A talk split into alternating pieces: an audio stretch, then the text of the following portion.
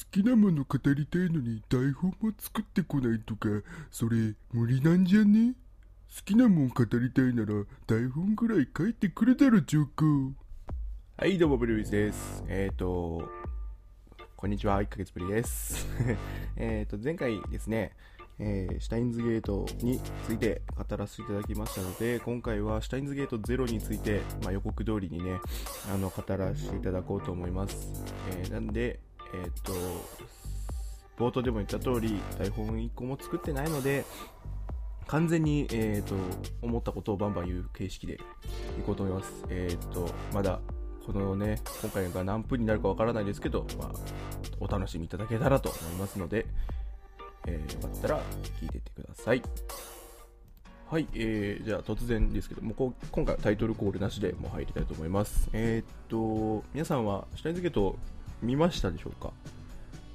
えー待ちきれずにゼロを見てたという人もいるかもしれないですね。まあでも、一旦ね、こう見たことないよっていう人にこう楽しいよっていうのを伝えれるような怖い話にしようと思うので、そこは、えーご了承ください。なんで多分知ってるよってことを言うかもしれないんですけど、まあ、まあ確認、確認っていうか、おさらいだと思ってね、聞いててくれればいいかなと思います。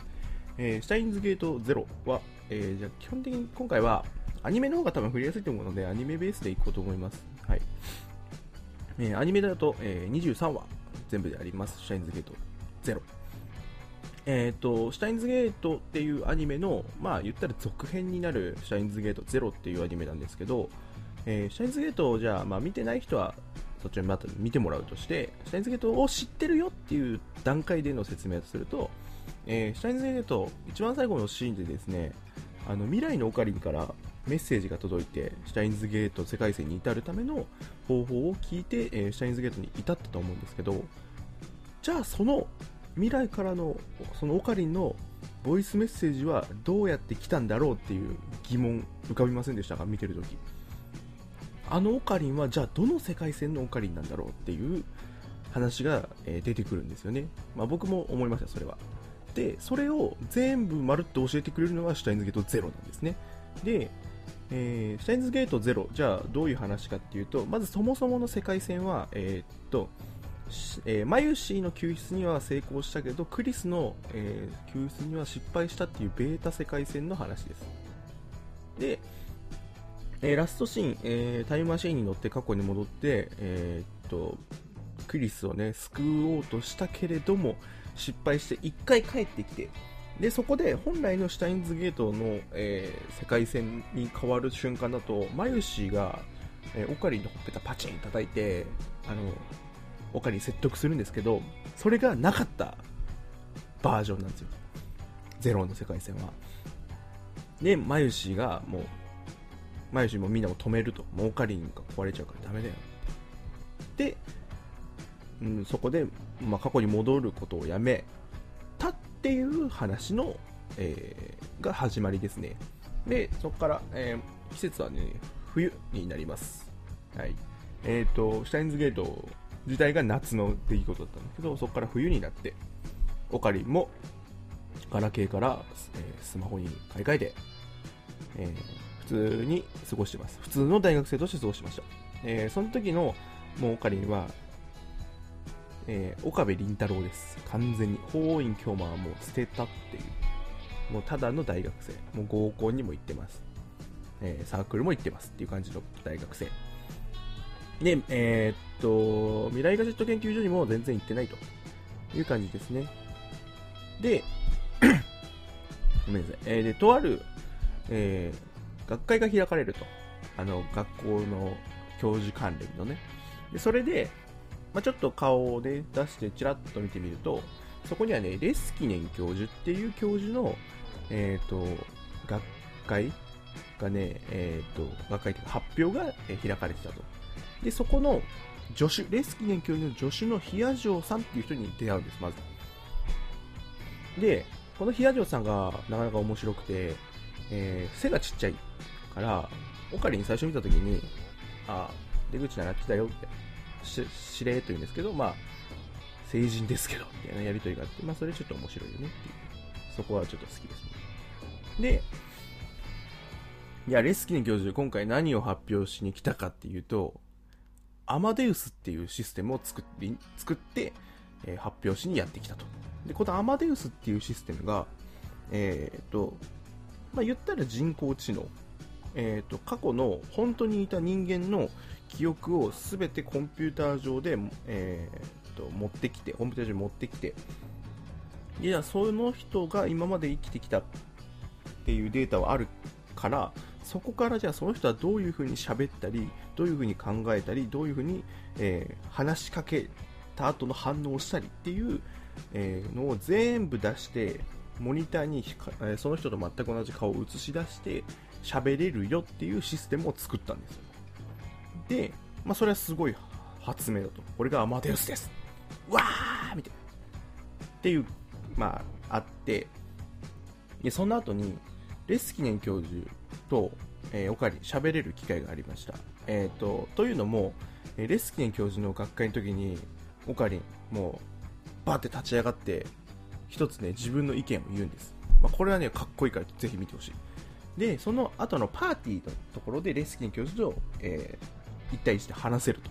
で、その時に、実は俺、クリスっていう、クリスと知り合いなんです。マキセ・クリスと知り合いなんです。で、なんでその話をしたかっていうと、えーマキセ・クリスが、えーアメリカにいた時の大学の研究所がレスキネン教授の研究所だったんですよ。なので、えーマキセ・クリス俺知ってます。えー8月にね、2週間の間だったんですけど、僕は、え友達になりました、みたいなことを言うんですよ。ちょっとごめんなさい。あんまり覚えてないわ。えっと、マキセ・クリース知ってるよって、まあ、とりあえず言うんですね。そしたら、見せたいものがあると。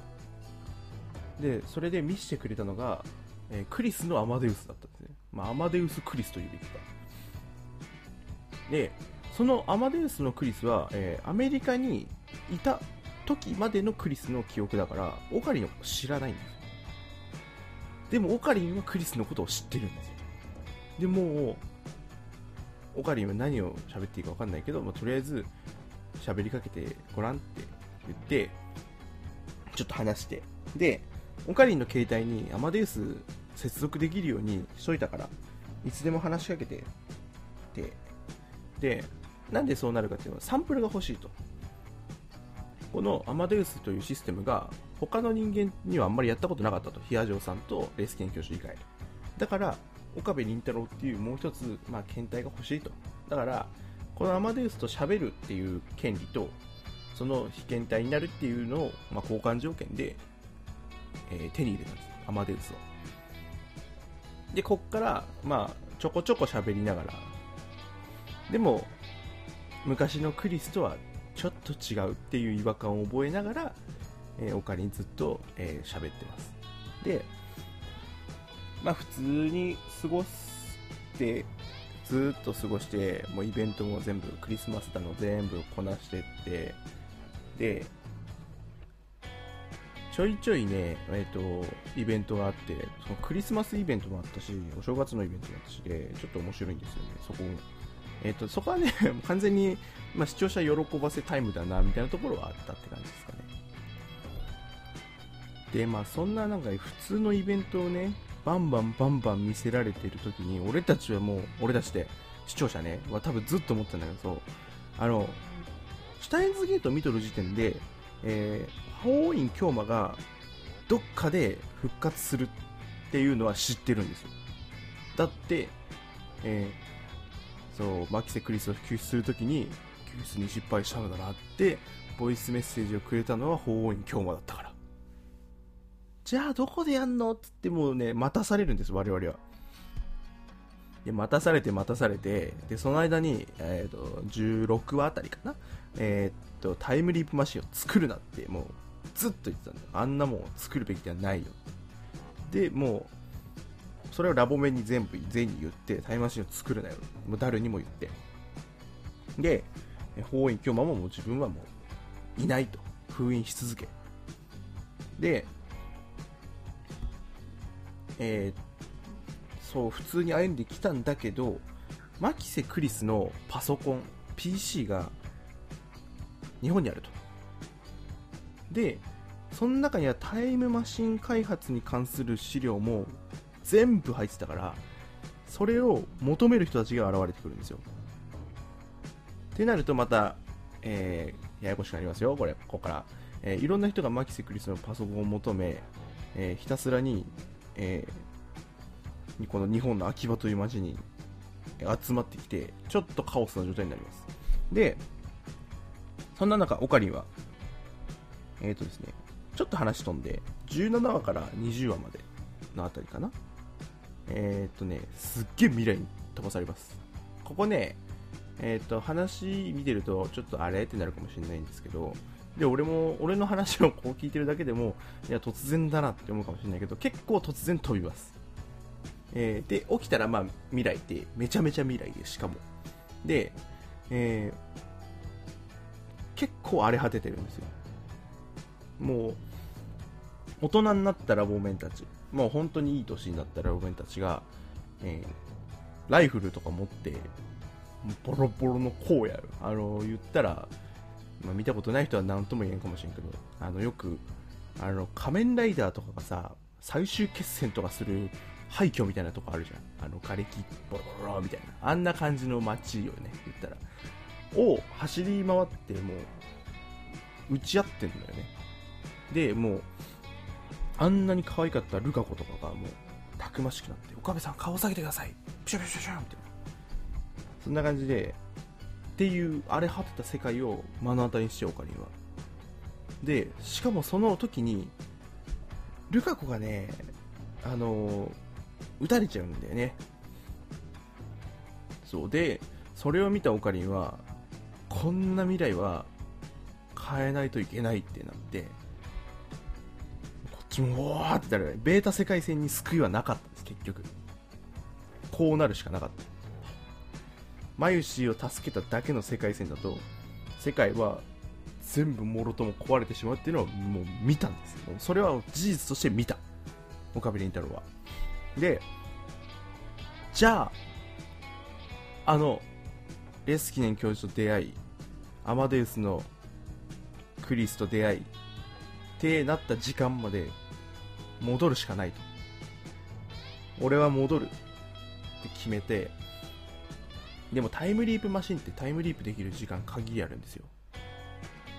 でそれでじゃあ何十年も先の話を、はい、ところからその、まあ、俺らが知ってるそのオカリンの時代まで行くってなるとまあ大体3000回のタイムリープがいると。もうねタイムリープ1回ってシュタインズゲートを見てた人ならわかると思うけど結構労力使うんですよ。結構精神すり減るんだよね。もうそれを3000回。っていうえげつないタイムリープに挑んでもうやっつれにやつれるんですよオカリでそれがもう結構見てらんないんですよね。でももうそこら辺からねもうオカリのね執念っていうのがもう見えてて。あのすごいねやっぱオカリンってかっこいいよなって思って。その時はねまだ法王院京馬じゃないんだよね。でもかっこいいなって思って見てて。でいざはいえ元いた世界の時間にね戻ってきましたってなった時にまず一発目にダル俺を殴れ。っていうね。でダルもオカリンのことを結構信用してる中だから結構吹っ飛ぶぐらい殴るボーン。でコロコロコロって転がって転がった後にあの岡部倫太郎が高笑いをしだすと。もうそこの高笑いってえっ、とリアルタイムでアニメ見とったらえっ、と20話目とかオカリン復活したのもっとか。そんくらいかな。あ21話か。21話でオカリンが復活してるからリアルタイムで言うとマジで半年ぶりよ言ったら。えっ、とじゃあ例えばゼロ始まるからシャインズゲート一気見してからゼロに備えるかってやった人はもうもうもう半年ぶりの法院今日もよ。もうアニメリアタイリアタイでしか見たことなかった。この空白の間と始まっても全然法院今日までし何これみたいになっとった時のその空白から考えてもめちゃめちゃ久々の復活なわけよ。オカリンおほ法院今日まのね。もうねその時ね鳥肌がね立ちすぎてあれはねなんか鳳凰しかったもんねでもうさ名前が鳳凰院今日までしょ？鳳凰って入ってんじゃん。で復活してんじゃん。もうさうわーって俺なってまあ、その回だけ俺はかなり見たなっていうその1週間の間ね。あのニコニコだと最新話がタダで見れるんですよ。1話と最新話がね、えーその次の回が出る1週間の間だけ。その最新話をひたすらコメント付きで見てた。みんなもなんかもう燃えてるからさ。うわーってなってっから。それ見ると毎回鳥肌立ってすごい気持ちよかったなっていうのをちょっと思いました。今。あれはね見たことないって人もったいないなって思うぐらいに熱いんだよね。でシャインズゲートってこの物語のまあずっとストーリーの大筋は言ってんだけど大筋のもっとこう深い真の部分に到達するまでの時間ってすっごい長いと思うんです僕。それは、えー無印だろうとゼロだろうと全く変わってないと思って物語の本筋をあこれってこういう話なんだなって分かる瞬間ってどのアニメどのゲームどの小説にもあると思うんですけどそこに至るまで結構長いと思うんですシュタインズゲートって。だから結構ねあのユーザーはね我慢の時間が多いと思ってこのゲームこのアニメな何が言いたいのってでもちょっと見よっかって。まあそれがその理由がここから結局面白くなるってなんか俺信じてるしかこういやこの声優好きだからかはまあ全然人それぞれだと思うんだけどでも待つ結局。待つ人はね切る人は切るかもしれないけど。でもその0だと21話。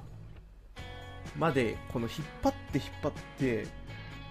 もうここの演出がねもうユーザーをもう今まで見てきた視聴者をね喜ばせるためだけのもう時間なの。もうそれがもう幸福でしかない時間だから。あそこのねインパクトっていうのはまあ今までの20はねこ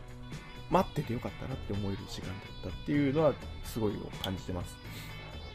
でえっ、とねちょっと話がありますけどシュタインズゲートゼロって結構新キャラ出るんですよ。あのラボ面だけで話完結するんじゃないのって思うかもしれないですけど、えー結構新キャラ出るんですよ。あ例えば未来から来た、えー、マユリの娘、まあ、娘じゃないですけど養子にとってる椎名かがりっていうのもいるしあとは、えーっと現代のマユシーのコスプレ友達とかね。で後にダルと結婚して鈴葉のお母さんになる。っていう人もいるしっていうことで結構な量新キャラ出ててそれらの掛け合いを見るのも面白くてそのダルとねそのダルが告告白っていうか付き合わないと,、えーっと鈴葉は生まれてこないからもうずっとこういけいけみたいな。鈴葉が結構ねもどかしくするシーンもねあれはあれで可愛いしねもうお父さん。結構だから要所要所で普通に楽しい時間もあるからあの重い雰囲気ではあるんだけど終始。でも結局まあ大勝ちするから重い雰囲気も全部吹っ飛ぶんだけどね。あのっていうのをまあ見てて面白いなっていうのはあるし。ねあのそのキャラの掛け合いっていうのが好きな人はそこの時間も楽しく見れるかもしれないです。でじゃあまあさっき言った深夜、えー、かがり。えこのキャラが結構重要な人物になっててまあえっ、とゲームやった人は分かると思うけど結構パッケージに書いてあるぐらいには重要な人物ででがっつりネタバレ入れちゃうともうもう見た見たことない人はもうここで切ってください。ちょっと待ちますね。2秒ぐらい待つんで。はい、えー切ったでしょうか。えーっとがっつりネタバレタイムをいきますとあのかがりって未来のレスキネン教授が洗脳した女の子だったんですよ。で、えータイムマシンに関する情報を手に入れてこいっていうミッションを請け負って現代に来た女の子なんですよ。かがりって。でかがりがちょいちょいちょいちょいあの 洗脳されてんじゃないかみたいな描写はあったから俺もあこれ誰かには操られてんだろうけど誰なんだろうなってやってでそれがレスキネン教授ってなった時にあえレスキネン教授がってなるぐらいにはびっくりしたねあれは。でそれが何がいいってね最後のシーンのかがりもすごい好きでなんかもうかがりがね優しい子なんですよ本当は。もうすごく。でも洗脳されてて体が動いちゃってみたいなところを見るのはもうね俺は結構ねきついとこあるなと思って。でねレスキン教授洗脳をねしたんだよみたいなとこ時を明かす時のセリフでね。自分過去の自分へのメッセンジャーとなるように洗脳したのさっていうシーンがあって。そのメッセンジャーっていう、まあ、単語結構重要であのゲーム1のシュタインズゲートの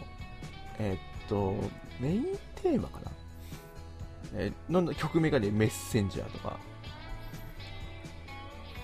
結構重要な単語としては使われてて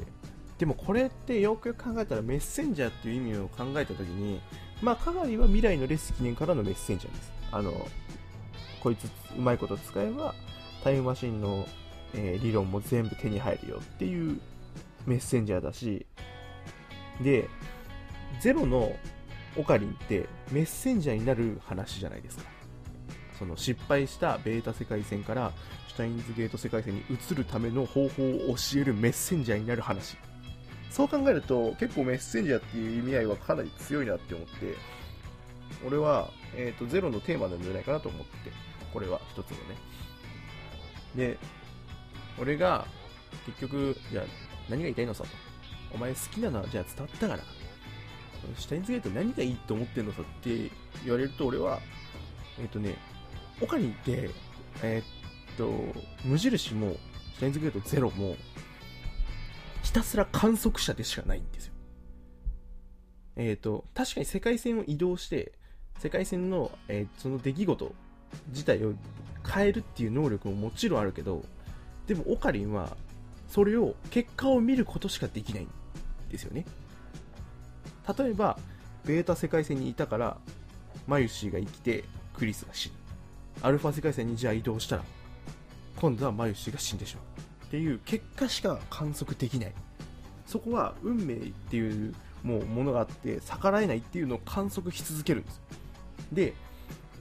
観測して観測して観測して修正して修正して修正してで自分のできることをやってっていう観測者からの目線を描くっていうのがすっごい俺は面白いと思ってて。あのもちろん他のアニメがとかっていうつもりはないんだけどもあのこういうタイプってあんまりないなって思うんですよね。結構主人公主人公はしてるんですけど、えーと、じゃあ俺の力でこの世界の運命変えてやるぜっていう風にはあんまりなってないっていうのが一番面白いところで。結局流されるんですよ運命。でまあそのままシュタインズゲート世界線に至るっていうシーンまで行った時にそこで初めてオカリンが世界を変える力を得るんですよ。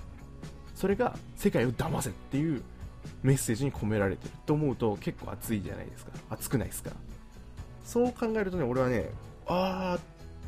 このね話のこの観測者っていうスタンスをずっと言ってる物語ゼロもずっとそう。に最後の最後にオカリンが世界に勝った話って考えるとああこの話すごいまとまりがいいなってすごい思ったりしますみんなはどうでしょうか？どう思いましたでしょうか？えっ、ー、と、そろそろね、いい時間なんで止めようかと思うんですけど、えっ、ー、と、まあ、よかったら、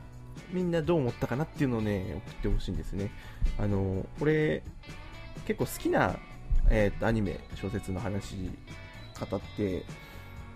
あの、友達とね、お酒とか飲むときによく語るんですよ。あの、友達にね、結構アニメとか好きな、まあ、いわゆるオタクがいっぱいいるんでね、あのそいつらと飲むときはもうひたすらアニメの話ばっかしてるんですけど、それが結構好きでね、あのこの輪をね、俺は広げたいなっていうのは考えてて、まあ、よかったらね、俺のところにそういうね、お声をいただけると嬉しいなっていう。いやいやいや、待てよと。待てよ、ブレビスと。お前は、なんか、ポッドキャストで声高々になんかあれだ、こうだ言ってたけど、いや、俺は、私はこう思うけどね、みたいなのがあったらよかったら教えてほしいなと思います。ということで、今回はこんなところにいたしましょうか。えっ、ー、と、40分とかね、うん、はたまた50分とかに慣れてる人は、おい、短いとバカ野郎って思うかもしれないですけど、ちょっと、あのさすがにねあのすごいメタメタメタなこと言うとねここから雑談タイムで、あのもうシュタインズゲート終わりです。えっ、ー、と編集をね、やるじゃないですか。で、俺いつも、え BGM つけて、まあ、ちょいちょい適宜カット入れてみたいなことをしたら、あのね、50分とか40分の音声ファイル、MP3 のファイルを作って、俺シーサーブログから上げてるんですけど、あのね、ファイルがね、音質最低にしないと、あの、上げれないんですよね。で、そ、そしたらね、あの、ちっちゃい音で聞くとね、まあ、全然問題なく聞こえるんですけどね、あの、音量上げたりとか、ヘッドホンでちょっと大きい音にしたら、声ガシャガシャになるんで、ちょっと短めにしようって反省してるんで、こんくらいに まとめようかなってところで。なんで、台本がっつり書いて、書いて、あの、喋ってたんですけど、台本ないぐらいがネタつきでいいかなっていうの思ったんで、ちょ、多分今回からこのスタイルになると思います。あの、喋ってる内容がすごいふわふわしたりするかもしれないけど、まあそっちの方がこう、なんかね、居酒屋で酒飲みながら、こいつバカなこと喋ってんなぐらいのノリで聞けるかなと思うんで、こっちでいきます。ってことで、今回、シュタインズゲート0回を終わりたいと思います。またね、えー、次回もお楽しみください。できれば1ヶ月とか開かないようにしたいなって思ってます。じゃあ、また次回でお会いしましょう。じゃあね。あ、ごめんなさい。えっ、ー、と、一個話し忘れたことがあって、あの、シュタインズゲートゼロの話になるんですけど、えっ、ー、とね、一個これだけは喋りたい喋りたいと思って喋ってなかったわ。えっ、ー、とね、シュタインズゲートのね、あの、未来からのオカリンのメッセージが届いた時に、えっ、と、その時に流れた曲、皆さん覚えてますでしょうか？えー、ハッキングトゥーザゲートという曲なんですけれども、それのサビでね、サビの歌詞をちょっと言うと、えー、0が過去で1が未来っていう歌詞なんですよ。なんとなく言いたいこと分かったと思うんですけど、あの、0が過去なんですよ。未来の話書いてるのに、シュタインズゲート0ってね、未来の話書いてるのに、0が過去なんですよ。で、1、まあもちろん1っていうのはシュタインズゲートのことです。で、1が未来と。なんとなくお察しの言い方はもう、もう、はいはい、言わんでも分かりますよみたいな感じかもしれないですけど、あの、0を未来にしないといけないんですよ。未来じゃない、過去にしないといけないんですよ。逆に言うと、1のね、あそこで止まった時間を未来に運ばないといけないっていうメッセージがもうすでにあそこに込められてたって思うと、もうそれもそれで伏線かなみたいな感じで思ったりとかしてます、僕は。熱いっすよね。ってだけです。じゃあ、今度こそ。じゃあね。